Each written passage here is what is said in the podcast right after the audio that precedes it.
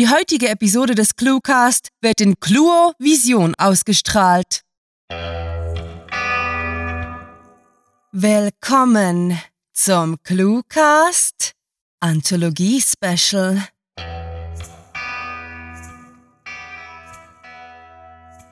Werte Zuhörer, heute wird es wieder außergewöhnlich. Denn die Story der heutigen Episode ist eine der fünf Gewinnerbeiträge des ClueWriting Literaturwettbewerbs und wird passenderweise in baldigster Kürze in der Anthologie, kurz Literatur in kleinen Happen, zu lesen sein. Mehr zum Literaturwettbewerb, den grandiotastischen Schreiberlingen und dem Buch verraten wir euch nach dem Hörspaß. Bis dahin wünschen wir euch viel Spaß mit der Kurzgeschichte von Mimi Valentin.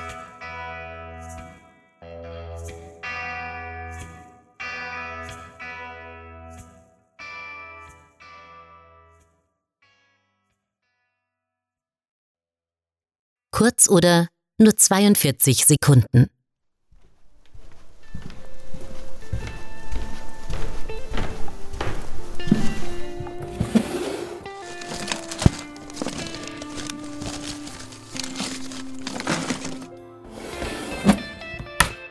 Bevor sie einschläft, wird sie noch hineinhören. Fach geöffnet, Batterien ein und sich ins Bett gelegt. Das Display des Diktiergeräts taucht das Zimmer in ein orangefarbenes Licht. Mit bescheidener Neugierde, was soll man Jahre später erwarten, die Abspieltaste gedrückt. Durch den Ordner, einst mit Gedanken betitelt, fliegt sie zurück, mehr als fünf Jahre zurück, geradewegs hinein in verjährte Ansichten, Sie reibt ihre Füße, die immer kalt sind, aneinander.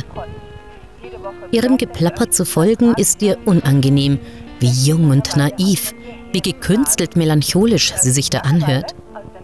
Das Diktiergerät als Zeuge des Wandels, der Beleg auf den internen Speicher gesprochen, zwischen den Sätzen und einzelnen Wörtern längere Pausen. Damals hatte sie noch Zeit, um zu sinnieren. Sie seufzt und drückt weiter, wieder eine Schwadronade über Liebe und Lebenssinn. Weiter, das bringt ja nichts. Ihre Erfahrung hat all das widerlegt.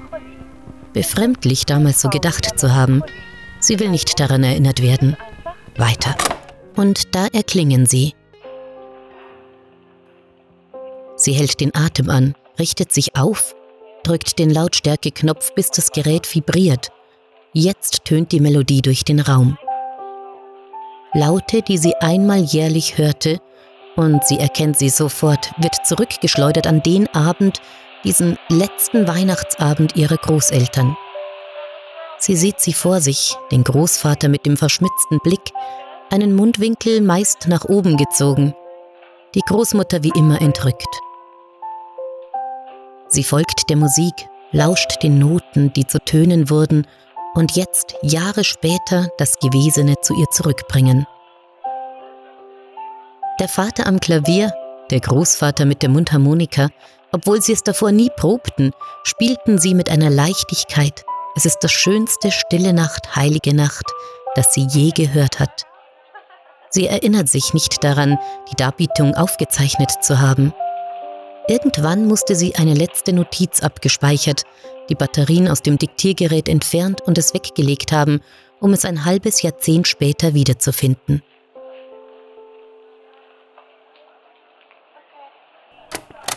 Nur 42 Sekunden dauert die Strophe, kurz, aber unbezahlbar.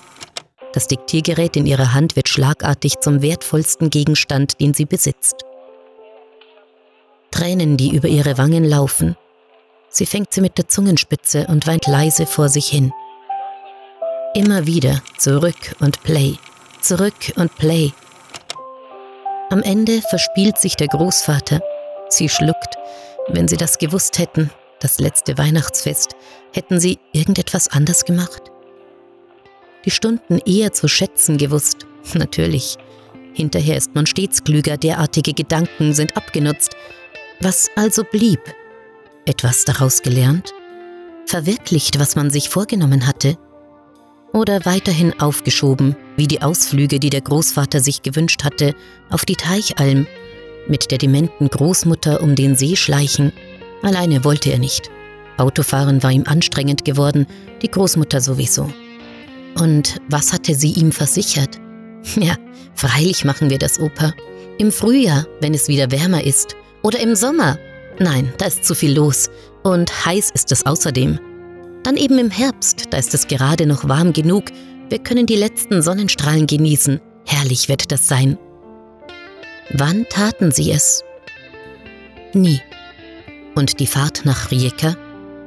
Im Krieg war er dort gewesen, wollte sich Jahrzehnte danach die Stadt ansehen, Erinnerungen wecken. Ihre Mutter wollte mit dem Großvater fahren und sie wäre zu Hause geblieben, hätte die Großmutter beaufsichtigt. Nur ein, zwei Tage, das ginge schon. Aber er wollte die Großmutter nicht alleine lassen. Eine Ausrede. Die Familie ist geübt in Ausflüchten. Eher wollte der Großvater die Enkelin nicht mit der Großmutter belasten.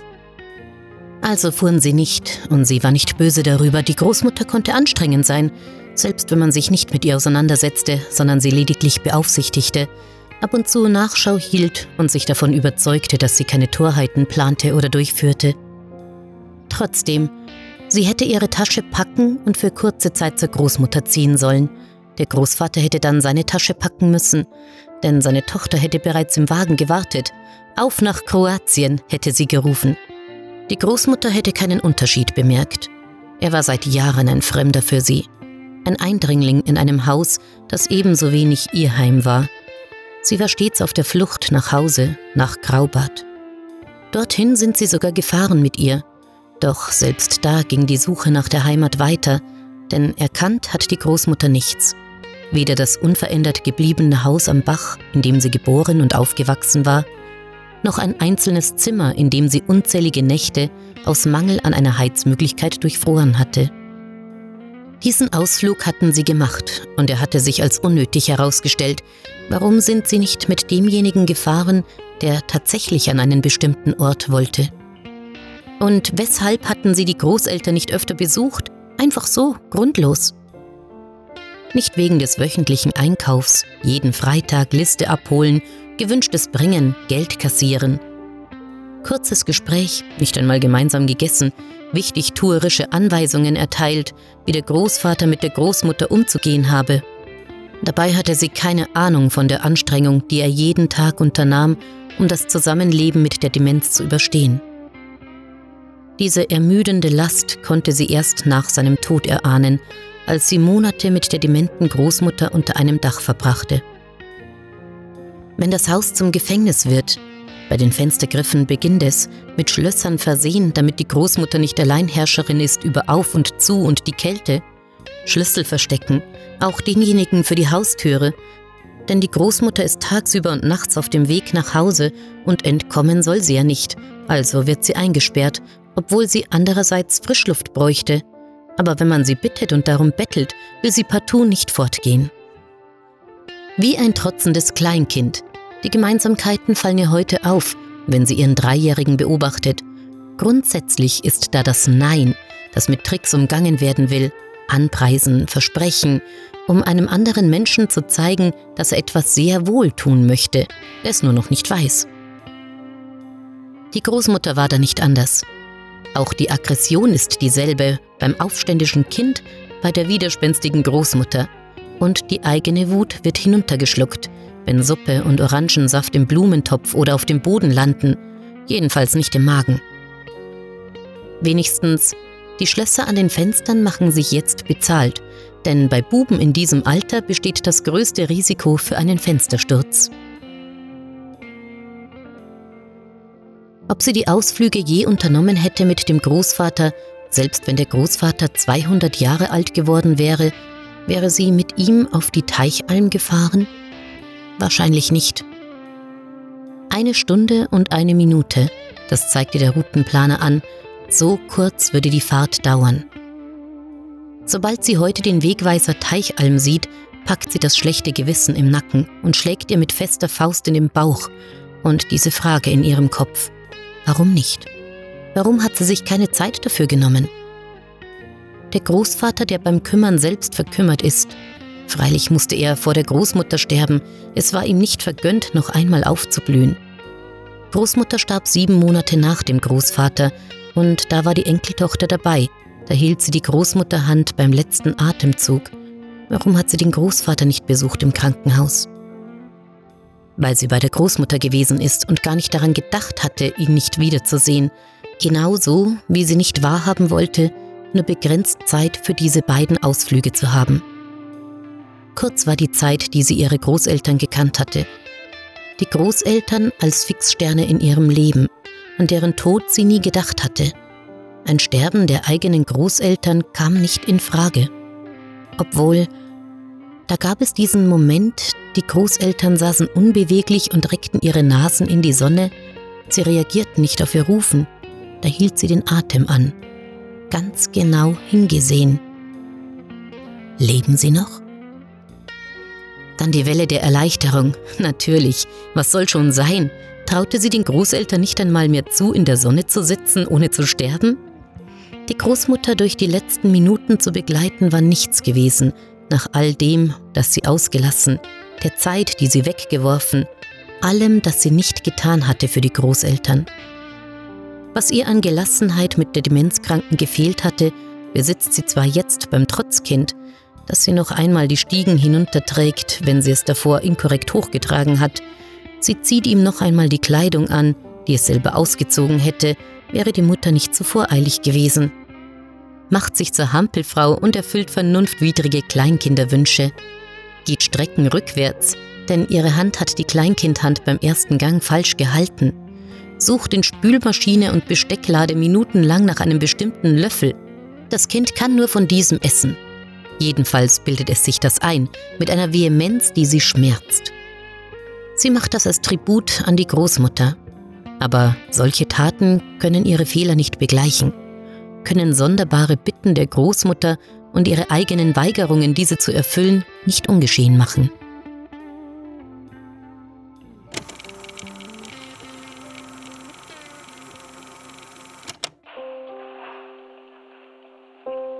Es sind nur 42 Sekunden, doch die reißen sie zurück in die Vergangenheit, mahnen sie der Möglichkeiten und Taten. Sie trauert. Um die toten Großeltern und um sich selbst. Und sie verspricht sich, es besser zu machen, wenn ihre Eltern Wünsche haben. Sie wird sie nicht vertrösten, nichts aufschieben, und wenn sie im Sommer auf die Teichalm wollen, warum nicht? Tatsächlich aber stehen zwei Ausflüge an, die sie der Mutter vor einem Jahr zum Geburtstag geschenkt hat. Ein Jahr, das ungenutzt vorübergegangen ist. Dennoch, sie bleibt sitzen. Oder ist das schlimmer? Unternimmt andere Ausflüge mit anderen Menschen. Es hat sich eben noch nicht ergeben, sagt sie sich, aber es sind Beschönigungen ihres Unvermögens und irgendwann wird sie in ihrer Lade etwas finden, das sie an die Mutter erinnern und ihr vorhalten wird, was sie vergeudet, vertan und vertrödelt hat an wertvollen Stunden, Tagen, Wochen und Monaten. Es werden Jahre sein, die sie vorüberziehen lässt, immer nur auf anderes bedacht, ohne Bedeutsameres zu tun.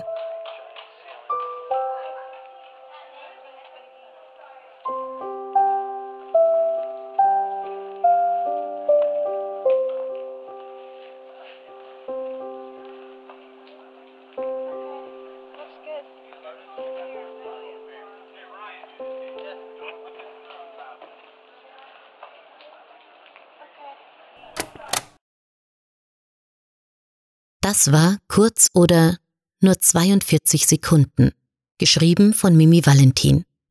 Für euch gelesen hat Birgit Arnold. Diese Kurzgeschichte wurde mit der Titelvorgabe Kurz verfasst und gehört zu den fünf Gewinnerbeiträgen des ClueWriting Literaturwettbewerbs 2015. Da sind wir wieder und wir wollen euch gleich den Ehrengast dieser Cluecast-Episode etwas näher vorstellen. Mimi Valentin ist Germanistin, akademische Lektorin und Texterin aus Graz, Österreich. Die heutige Kurzgeschichte ging als einer der glorreichen Sieger aus unserem Literaturwettbewerb hervor. Grandiotastische Gratulation und steht ganz im Zeichen des kleinen, aber feinen Wörtchens kurz. Denn ihr wisst ja, liebe Zuhörer, wir von ClueWriting feiern die Literatur in kleinen Happen. Und das in größter Genrevielfalt. Am 29. Mai 2016 erscheint die Anthologie und bietet euch alles. Von kurzweiligen Lachsalven, kurz angebundenen Gesprächen, kurzgeschnittenen Haaren, kurzgehaltenen Antihelden, kurzentschlossenen Taten, kurzlebigen Romanzen, kurzzeitigen Hochfliegern, kurzsichtigen Entscheidungen bis hin zu kurzen Torturen und knappen Glücksmomenten. Kurz Literatur in kleinen Happen, erzählt im knappen Format von kurzen Ausflügen in magische, epische oder alltägliche Welten und Überlegungen zur Kürze eines Lebens sowie der Länge die vielleicht doch hin und wieder eine Rolle spielt. In Zusammenarbeit mit dem Verlag 3.0 wird die Anthologie gleich in doppelter, nein, dreifacher Form auf eurer Wunschliste landen. 45 Autoren und Autorinnen konnten sich gegen die Konkurrenz behaupten und ihr könnt ihre Geschichten im E-Book-Format genießen. Die 20 Stories, die auf dem Bewertungsbogen richtig viele Punkte gesammelt haben, werdet ihr zudem in einer Printausgabe durchschmökern können. Ja, Leute, die Internetfanatiker von ClueWriting lassen sich auch ins nicht virtuelle Regal stellen. Und selbst wenn die Augen vom vielen Lesen ermüden, könnt ihr auf uns zählen. Denn die fünf Gewinner-Kurzgeschichten aus dem Cluecast gibt es zum Print und E-Book als Hörbuchepisoden geschenkt. Nach unzähligen Lesestunden als Jury und Lektoren können wir ganz unbescheiden sagen, bleibt dran und bestellt euch das Buch. Es lohnt sich. Großes Literaten-Ehrenwort. Alles weitere zur ersten ClueWriting-Anthologie erfahrt ihr, wie sollte es anders sein, auf cluewriting.de. Jetzt möchten wir aber trotz der ganzen Anthologiebegeisterung noch einige Worte über den Cluecast verlieren. Seit nunmehr einem Jahr liefern wir zweimal pro Woche eine Kurzgeschichte, mittlerweile in Radioqualität, in eure Gehörgänge. Dies wäre nicht möglich ohne unsere treuen und neuen Sprecher, die mit nie nachlassendem Engagement ihre Stimme zur Verfügung stellen. Besucht diese Helden des Cluecast auch auf ihren Seiten und vergesst nicht, dem Echo ihrer Stimmen zu folgen. Hallo, ich bin hauptberuflich Sprecherin, weil ich es wunderbar finde, mit meiner Stimme andere Menschen zu berühren, in ihnen etwas auszulösen. Wenn ihr mehr über mich erfahren wollt, freue ich mich, wenn ihr auf meine Homepage www.sprecherin-birgit-arnold.de schaut. Hinterlasst einfach eine Nachricht. Ich melde mich auf jeden Fall. Wenn ihr von ClueWriting, dem ClueCast und unseren Anthologieautoren nicht genug bekommen könnt, dann verfolgt und mögt uns auf Facebook, Twitter, Google+, Tumblr sowie Instagram, wo wir euch nicht nur über unser Leben, sondern ebenso über den Fortschritt der Anthologie und neuen Mitmachmöglichkeiten auf dem Laufenden halten. Der ClueCast findet sich, inklusive aller Gewinnerbeiträge, auf iTunes, Stitcher, TuneIn und YouTube – wo er abonniert, nachgehört und kommentiert werden kann. Wie ihr seht, ist dem literarischen Suchtpotenzial bei ClueWriting keine Grenzen gesetzt. Damit ist es aber an der Zeit, Abschied zu nehmen. Mehr von unseren Anthologieautoren gibt es in den anderen vier Gewinner-Episoden sowie ab dem 29. Mai im Buchhandel. Mit fantastischem Dank fürs Zuhören und den besten Wünschen. Eure Cluecaster.